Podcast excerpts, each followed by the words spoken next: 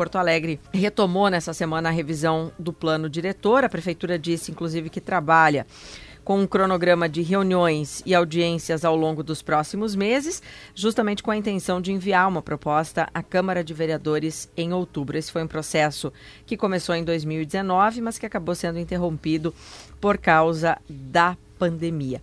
E o nosso objetivo aqui também é explicar para quem está ouvindo, né, o que, que é, afinal, o que, que é um plano diretor, para que, que ele serve é, Porto Alegre, inclusive, está atrasada nessa discussão, porque o plano vigente aqui na capital é de 1999. E por que, que a gente diz que essa discussão aqui está atrasada? Né? Porque o plano diretor de uma cidade ele precisa ser atualizado a cada 10 anos. Claro que ele não é obrigatório para todas as cidades brasileiras, né? mas ele passa a ser quando o município tem mais de 20 mil habitantes, que, claro, é o caso aqui da capital. E é um tema que gera muito debate, por vezes polêmica, e a nossa intenção aqui é promover essa discussão. Por isso, estão aqui no estúdio com a gente o secretário é, de Meio Ambiente e Urbanismo de Porto Alegre, Germano Brem, e também a co-presidente do Instituto de Arquitetos do Brasil, a IAB, a Clarice Oliveira. Secretário, muito boa tarde, bem-vindo aqui ao Gaúcha Mais para discutirmos essas questões importantes que envolvem, então, o plano diretor aqui da capital. Isso aí, boa tarde, alegria estar aqui falando com os ouvintes, tratando do futuro da nossa cidade, né? O que, que a gente quer para a nossa Porto Alegre do futuro. Clarice, bem-vinda, boa tarde. Boa tarde, boa tarde a todos os ouvintes também, né? Sempre uma alegria estar aqui com vocês e poder fazer esse debate de qualidade com o secretário e com a população de Porto Alegre.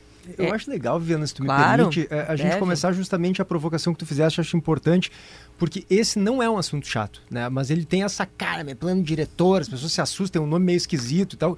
E, e, e, e não, é, é, um assunto muito legal, vocês entendem disso muito mais que eu, mas eu sou apaixonado pelo urbanismo da cidade e vocês me corrijam se eu estiver errado, é a partir do plano diretor que a gente vai entender a cara que a nossa cidade vai ter. Né?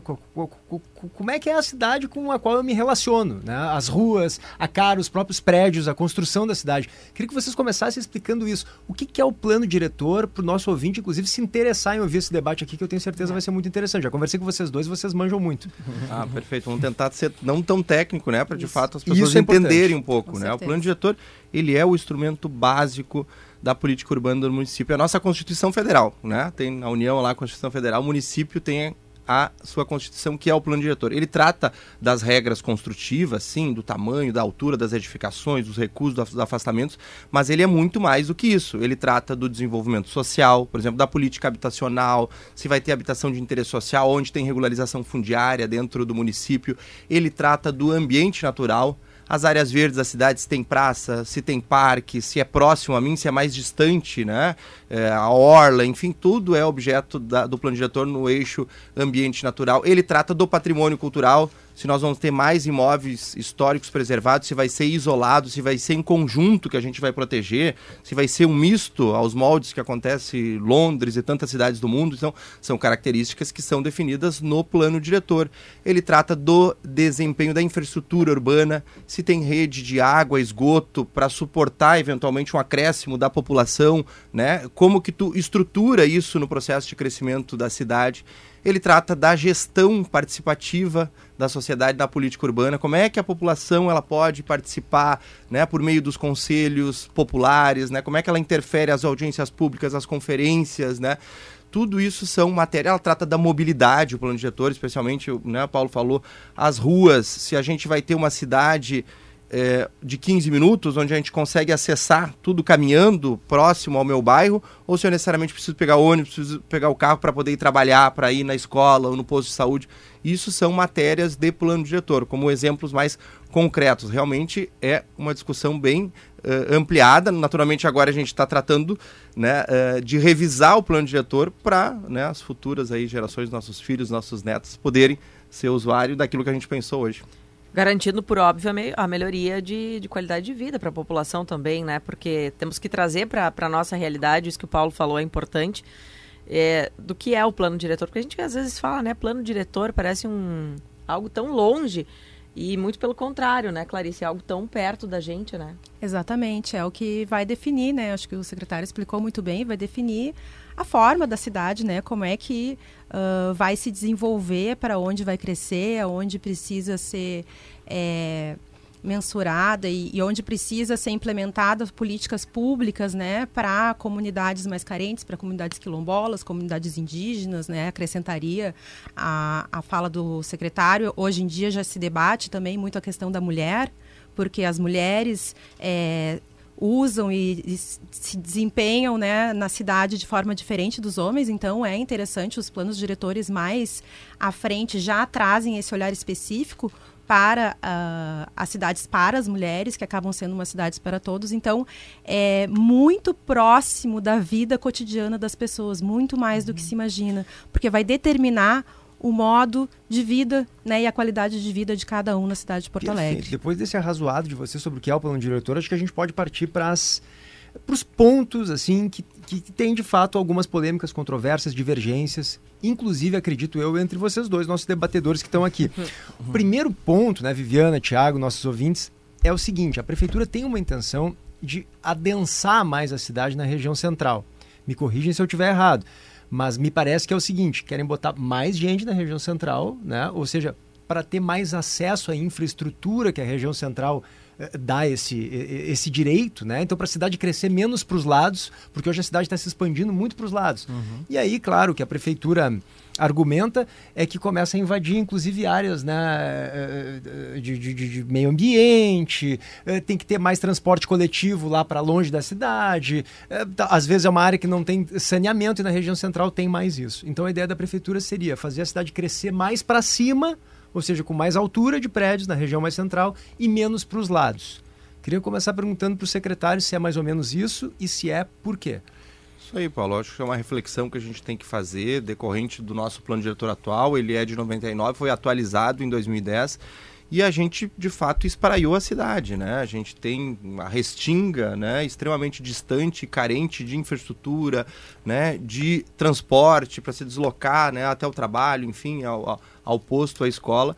E nesse plano diretor a gente precisa refletir então, né, de que forma que a gente concentra um pouco mais a cidade nessas regiões onde tem essa infraestrutura, tem serviço, né, de recolhimento de lixo, tem iluminação pública, né, tu tem posto, tem escola, tu tem absolutamente tudo próximo. No entanto, tu não tem talvez aquela população que consumiria, enfim, seria usuário de toda essa capacidade de serviço que teria nesses locais. Mas, naturalmente, a reflexão que se faz para tu chegar nesse nível de adensamento maior, onde se tem uma infraestrutura existente, tu vai ter que passar por uma discussão de talvez tu ampliar um pouco mais a altura. Eventualmente, em algumas regiões, tu vai ter que, eh, que são predominantemente residencial, e aí poderia citar alguns bairros, né? Vamos ter é, Três Figueiras, tem Chácara das Pedras, né, que são regiões hoje residenciais e que se a gente fala em adensar numa né, uma infraestrutura onde já se tem, a gente vai ter que revisitar talvez tem que apertar esse um zoneamento, mais. exatamente. Daqui a pouco vamos ter que é, permitir alguma construção, né, a própria né, Zona Sul, nessa região mais próxima, vamos dizer que seria a Zona Sul, Vila Assunção, tem uma característica hoje bem residencial. Será que a gente não tem que revisitar isso porque está muito próximo ao centro e permitir um adensamento maior? O senhor acha que tem? Eu, eu acredito que tem que ser revisitado porque hoje, se tu vai naquela região, tu verifica um grande número de aluguéis, de casas para alugar. Então, se a gente não pensar uma estratégia diferente daquilo que está hoje, que o plano diretor permite, consequentemente, tu vai ter um vazio urbano, né, a, a ociosidade naqueles espaços, né, mais insegurança, enfim, o um efeito cascata. O urbanismo tem que pensar isso, mas naturalmente isso mexe nas prioridades, nas visões diferentes de cidade. Porque se eu tenho a minha casa, eu comprei, eu tenho um jardim, eu não quero nada do lado da minha casa, não quero prédio, não quero absolutamente nada. Então são reflexões que a gente tem que fazer. Presidente Clarice, eh, esse adensamento seria uma permissão de prédios mais altos e mais prédios comerciais nessa região? E por que, que tem que ter cuidado na liberação dessa altura?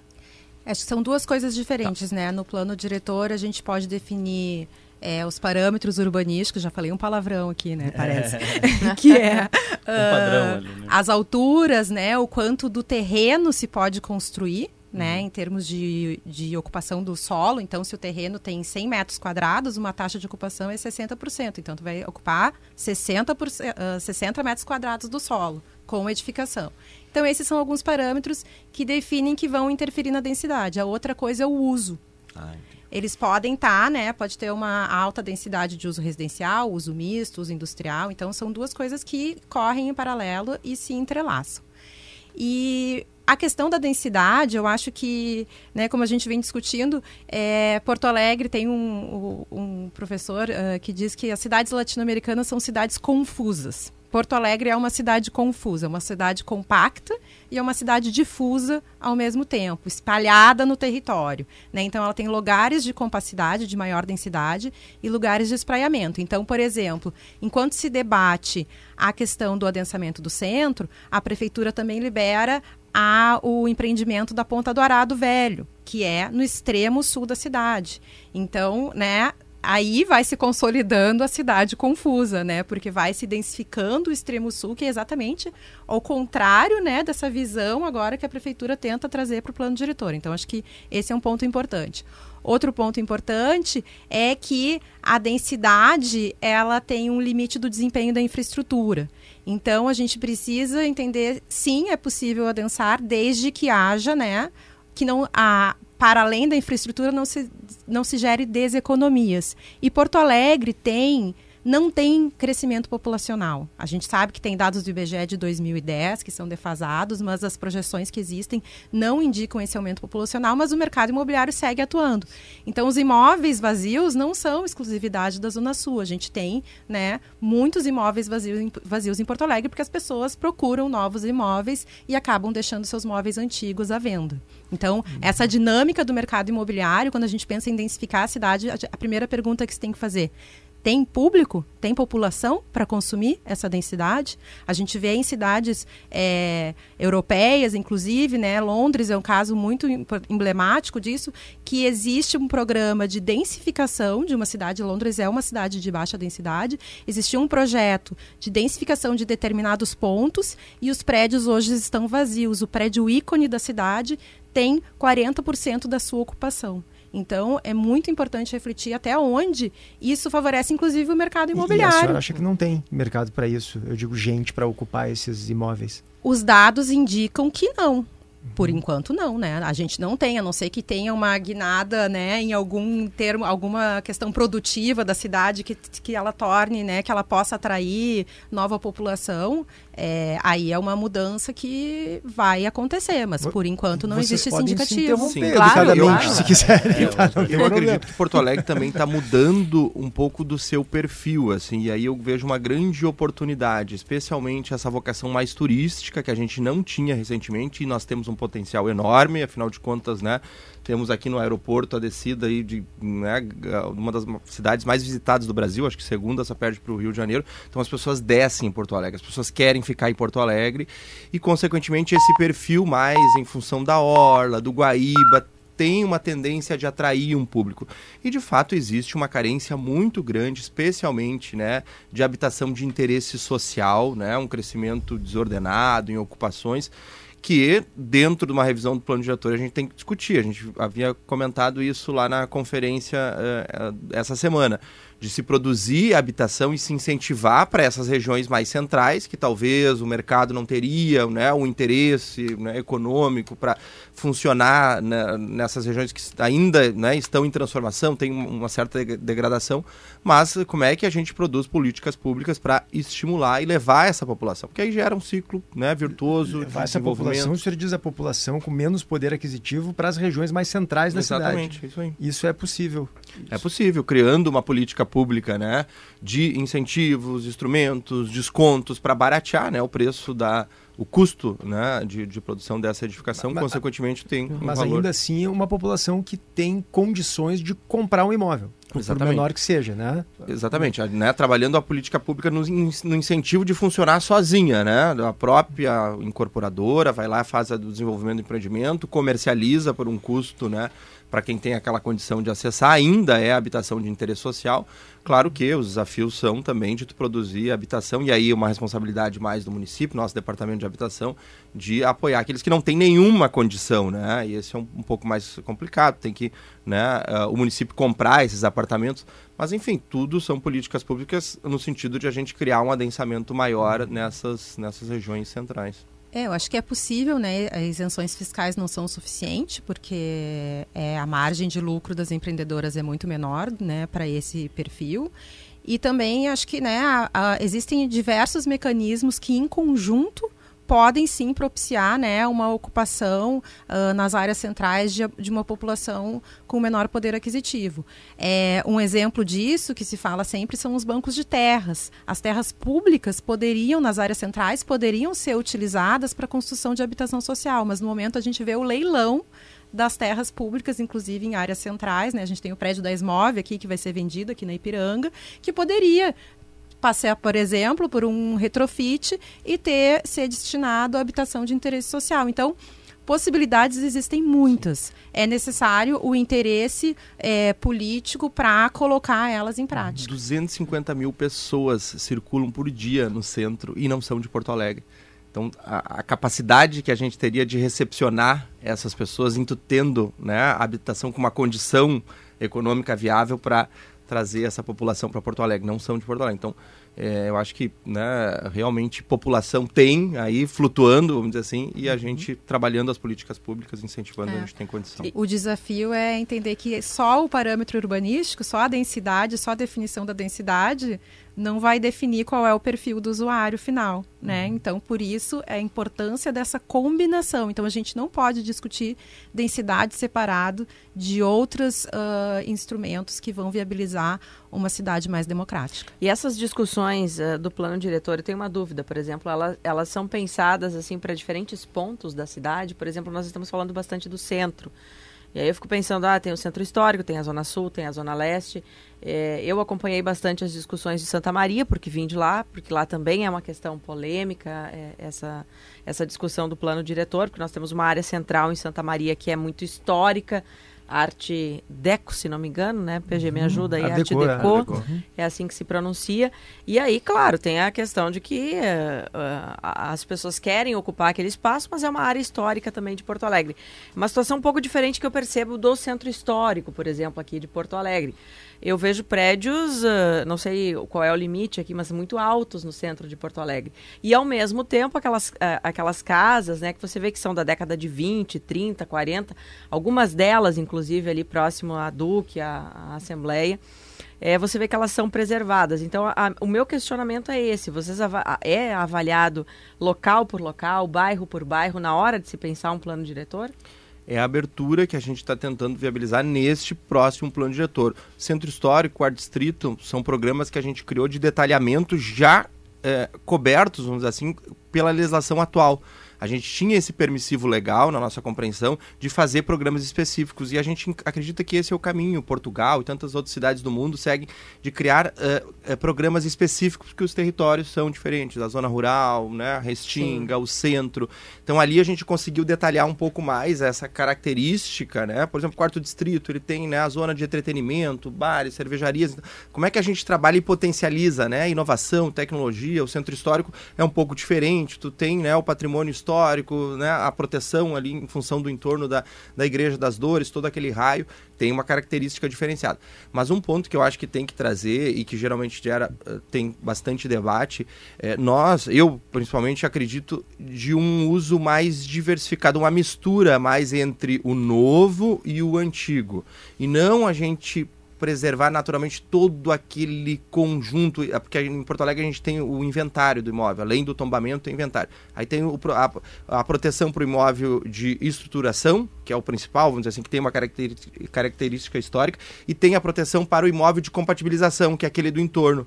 Aí o que, que acontece na prática? Tu não tem sustentabilidade econômica, por, embora está lá protegido, uma série de regras, vai se deteriorando, as famílias não têm condição de manter, aquilo vai se abandonando, e bom, daqui a pouco desaba, né? Eu uh, uh, acredito que a gente deveria ter um uso mais diversificado, ao exemplo do que acontece em Londres, onde tu vê uma edificação histórica lindíssima e do lado tem um prédio totalmente diferenciado, torto de cima para baixo, né? Hoje não pode ter do lado, porque o, o ao lado é considerado tu, o que, secretário? A compatibilização. Uhum. Tu protege aquele imóvel né, de estruturação, o principal que tem uma característica, e no entorno tu cria uma barreira para proteger o visual, tem uma série de restrições. Aí o que acontece não tem sustentabilidade. Eu sou defensor que no terreno, onde tem um imóvel histórico, se puder, nos fundos do terreno, ou na frente ou do lado, enfim, ter uma outra edificação para pagar. Como vão fazer no é. quarto distrito com o prédio mais alto da cidade. Né? Exatamente, né? ele está é um integrado preservado, ao moinho, exatamente. E, e, um, e, uma torre muito alta que paga logo atrás. Professor Clarice, acha que é por aí mesmo? Quais são os cuidados que tem que se ter para não arrebentar o patrimônio histórico arquitetônico da cidade? É, eu acho que são várias questões que foram colocadas aí, eu vou só retomar a, a inicial aqui que sim, Porto Alegre, né, o centro histórico, bom, é o berço da cidade. Então a gente tem desde as casas tradicionais, né, da, do início da cidade, até teve nos anos 20 teve é, um gestor que foi para Nova York, ficou maravilhado e voltou dizendo não, nós temos que ter prédios tão altos como Porto Alegre. Então, se vocês andarem pelas ruas do centro, vai ter alguns prédios que são escalonados, que a gente chama que faz uma escadinha. E o prédio mais alto de Porto Alegre é, né, que é no centro histórico, é fruto desse momento. Então, é, existiu uma ideia de vamos modernizar Porto Alegre. Então, essa ideia da modernidade, da inovação, ela vem sempre. É, não é novidade para nós, né? Esse discurso vinha lá desde a da década de 20, 40. Eu moro no centro, no décimo andar, num prédio da década de 50. Então, e ao lado tem casas pequenas, né? Então, essa diversidade, eu acho que faz parte da paisagem de Porto Alegre, né? Nós não somos cidades europeias que têm uma paisagem é, regular, como Paris, Barcelona, aquelas, né, os quarteirões todos unificados, mas nós temos um patrimônio a ser preservado. E eu acho que esse patrimônio ele precisa ser preservado com respeito àquela edificação, claro que tentando entender as possibilidades de viabilizá-lo economicamente. Mas eu acho que essa questão, né, do, de olhar para a cidade, sim, já se olha, o plano diretor atual já olha particularmente para partes da cidade. Então, se, um, se alguém quiser construir, vai ter que consultar o plano diretor e vai entender qual uso pode, quais alturas podem, e elas não são iguais para todas as cidades, uhum. elas são definidas terrenos a terreno, terreno a terreno. Ontem, na conferência, e, e o que já foi utilizado no centro histórico e no quarto distrito como modelo desejado pela prefeitura, que é o, a aprovação desses esses parâmetros urbanísticos por decreto. Ontem, na conferência, foi votado que contrária a essa possibilidade. Então, a população de Porto Alegre está dizendo para a prefeitura: não, nós não queremos que os parâmetros urbanísticos estejam fora da lei do plano diretor. Parece às vezes que a gente tem que dizer o óbvio, porque está no Estatuto da Cidade que, né, se não estiver no plano diretor, tem que estar na LUOS, que é a Lei de Uso e Ocupação do Solo. Ontem o secretário mencionou o, o exemplo de Curitiba, que as leis não estão dentro do plano diretor, mas elas estão numa luz, elas estão numa lei, elas não estão por decreto.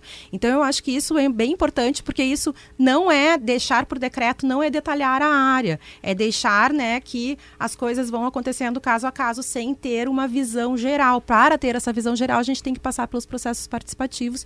E ontem a população disse que não quer dessa forma. Importante eu... dizer quando eu ontem... já te passo a palavra, secretário, esse ontem é porque de ter terça até ontem foram três dias de debates e palestras na PUC, debatendo justamente esse plano diretor, que a prefeitura vai fazer uh, um projeto de lei né, e vai enviar para a Câmara de Vereadores, e aí vai ser votado, e por isso esses debates. Vai ter, inclusive, Sim. uma audiência pública, né? Que a população vai poder participar, e por isso a gente também está esclarecendo. Eu acredito que a gente tem que deixar os urbanistas, arquitetos trabalharem um pouco. Tem que inovar, tem que fazer coisa diferente, porque se a gente botar na lei a, a, o padrão é é o que a gente tem hoje na cidade. Esse modelo da caixinha com a caixa d'água em cima não tem inovação nenhuma. Exatamente. então tu vai produzir esse padrão urbanístico que já tem. Esses prédios enquadrados com caixa d'água em cima. Hoje em uhum. dia tem software, tem tecnologia, tu consegue mensurar com, por desempenho outras formas e tu tem que dar essa liberdade, vamos dizer assim, para quem está desenvolvendo o projeto, para se ele atender determinados padrões, vamos dizer assim, que a gente coloca previamente, estabelece quais são esses padrões. Olha, tu precisa ter fachada ativa, tu tem que ter telhado verde, tu tem que recolher água da chuva, enfim, uh, tu tem que ter uma conexão bacana entre o público e o privado, que eu acho que isso que, é, que importa, né, para o foco uh, o direcionamento da, da, da, do esforço do poder público. Então, tu, tendo esses critérios, tu tem liberdade para fazer algo totalmente diferente. E aí tu cria projetos icônicos na cidade, tu cria um ambiente de inovação, porque realmente é muito engessado se tu cria um parâmetro. Olha, para atingir determinada habitabilidade ou insolação, eu tenho que construir, quem diz, né? A 52 uh, metros. Esse é o teto. Bom, Será que talvez se o prédio ele ficar mais para cá, um pouquinho mais para cá, se ele subir um pouquinho mais, ele não atende aquele padrão, ele não garante a insolação da praça que está na frente? Né? É, é um outro modelo. Eu acho que o urbanismo evoluiu bastante e a gente engessar isso na lei vai produzir a cidade que a gente vê hoje, uma cidade infelizmente feia. Queria fazer uma pergunta que é para quem já mora em Porto Alegre, a gente está falando muito sobre o centro, mas nós já citamos, vocês já citaram que a zona sul, a zona leste uh, tem muitos condomínios e condomínios novos e todo mundo que vai para aqueles lados, por exemplo a zona sul, pega Edgar Pires de Castro, Oscar Pereira, são regiões de vias não duplicadas. Outro, Lomba do Pinheiro. Uh, já fui algumas vezes para lá fazer reportagem e teve alguns condomínios novos, né, relativamente novos, na última década. E a população diz que com o tempo, com mais ocupação, serviços como água, esgoto ficaram pior.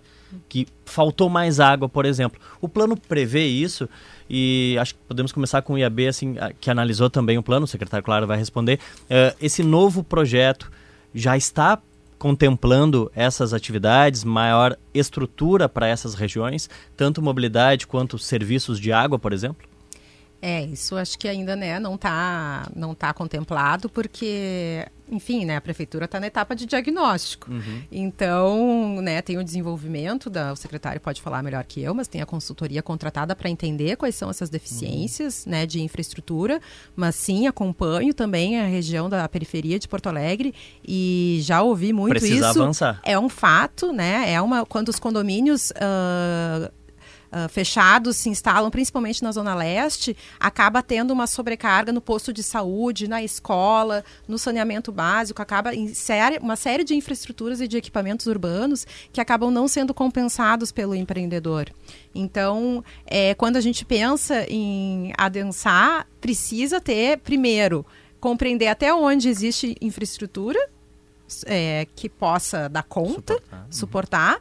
E, bom, vale a pena investir mais em mais infraestrutura naquele local. Isso é uma conta que precisa fazer. E se existe a capacidade do investimento.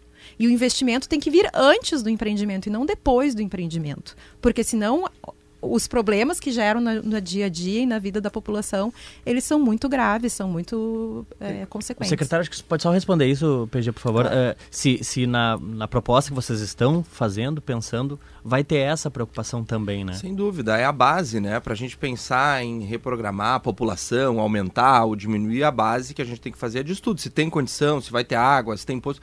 Isso é um requisito que hoje é analisado dentro dos processos do licenciamento. Não se permite né, uma nova construção se não vai ter um equipamento, consequentemente, que vai dar suporte para isso. E é exigido, tanto na, né, no regramento atual, por exemplo, um incremento no posto de saúde, na escola, nas áreas verdes, existe o processo de construção da cidade, quando licenciado esse novo empreendimento é verificado e só a partir disso é autorizado. Então o plano diretor sim, ele tem que revisar, mas é, é o que eu digo, talvez melhor distribuir porque hoje é muito concentrado, talvez nessa região mais central, essas contrapartidas decorrentes do empreendimento. Porque tem uma série de exigências que é feita, né? Desde lá do parcelamento do solo, doação, eh, as medidas mitigatórias, o, o respectivo solo criado, que é um, uma moeda que tu tem que pagar para o poder público para tu empreender a partir de determinado uh, tamanho. Então, tu tem essa possibilidade com os empreendimentos de talvez melhor direcionar para essas regiões mais afastadas da cidade. O desafio é como é que tu né, regulariza, porque é, é, é, mais complexo, tem várias camadas, tem áreas irregulares, ambientalmente sensíveis, e aí por isso às vezes o recurso acaba que não chegando lá, não chegando lá. Então tem que, tem que revisitar isso agora no plano diretor. Bom, são várias questões e várias discussões que, por óbvio, nós vamos continuar acompanhando, né? Não temos é, tempo de ficar aqui ainda. Teríamos várias outras questões, né? Bah, eu o, tenho mais 200. Aqui foi meia hora. Nós só temos, né? Tô arrasado. Vou falar da Orla. Botar uma polêmica. Vamos falar da Orla. eu queria falar sobre bairros específicos. Vai ter prédio na Orla. Queria saber se Porto Alegre vai se parecer mais futuramente com o que é o Bonfim hoje ou mais uh, com o que é sei lá, o Moinhos de Vento, claro, não porque o Moinhos de Vento é uma, é uma, é uma zona de classe A, mas porque são é, prédios, Viviana, que são mais afastados, né, entre um e outro, são mais distantes da calçada, e no Bonfim é tudo pertinho, enfim, é, não vai dar. Eu acho que Londres. Londres? Eu, eu, eu gostava, assim, uma coisa meio que ali tem misto, tem patrimônio histórico, tem vida urbana, mas tem prédio, tem tudo. Quer um recuo menor, né, quer aproximar os prédios da, da, da calçada para tornar o acho passeio que esse é o caminho. Fachada ativa, fachada ativar para ser movimentado, mais, mais seguro, segurança. Só não vamos fazer que nem Londres, que o prefeito da Grande Londres em 2008, que foi o Boris Johnson, ex-primeiro-ministro, uhum. ele no plano da Grande Londres, para o plano de adensamento, um dos objetivos da, do plano era encontrar lugares para a população de baixa renda morar em Birmingham ou em Manchester. Então, para atingir esse adensamento e essa nova arquitetura é, com uma imagem global, foi necessária a expulsão das, da população para fora da cidade. Aí a gente vê que não é uma realidade. É, é uma expulsão, uma expulsão. Aí a gente evolui aqui e faz um misto. É, para a gente ver junto, que o Brasil, esses problemas não existem só no Brasil, mas como a gente tem um grave, é, uma grave desigualdade social, eles acabam sendo mais impactantes aqui do que na Europa a gente gostaria de agradecer muito vocês pela participação hoje. Claro que as discussões elas vão continuar e, e certamente voltaremos ainda a falar desse assunto. Clarice, muito obrigada. Secretário obrigada. também, obrigada. Obrigado pela oportunidade de convidar a população a participar da revisão. Está aberto aí a etapa de leitura da cidade. Queremos contribuição, acesse, acesse o site da prefeitura e participa conosco. Bom, o secretário de Meio Ambiente e Urbanismo de Porto Alegre, Germano Brem, e a co-presidente do Instituto de Arquitetos do Brasil, a Clarice Oliveira.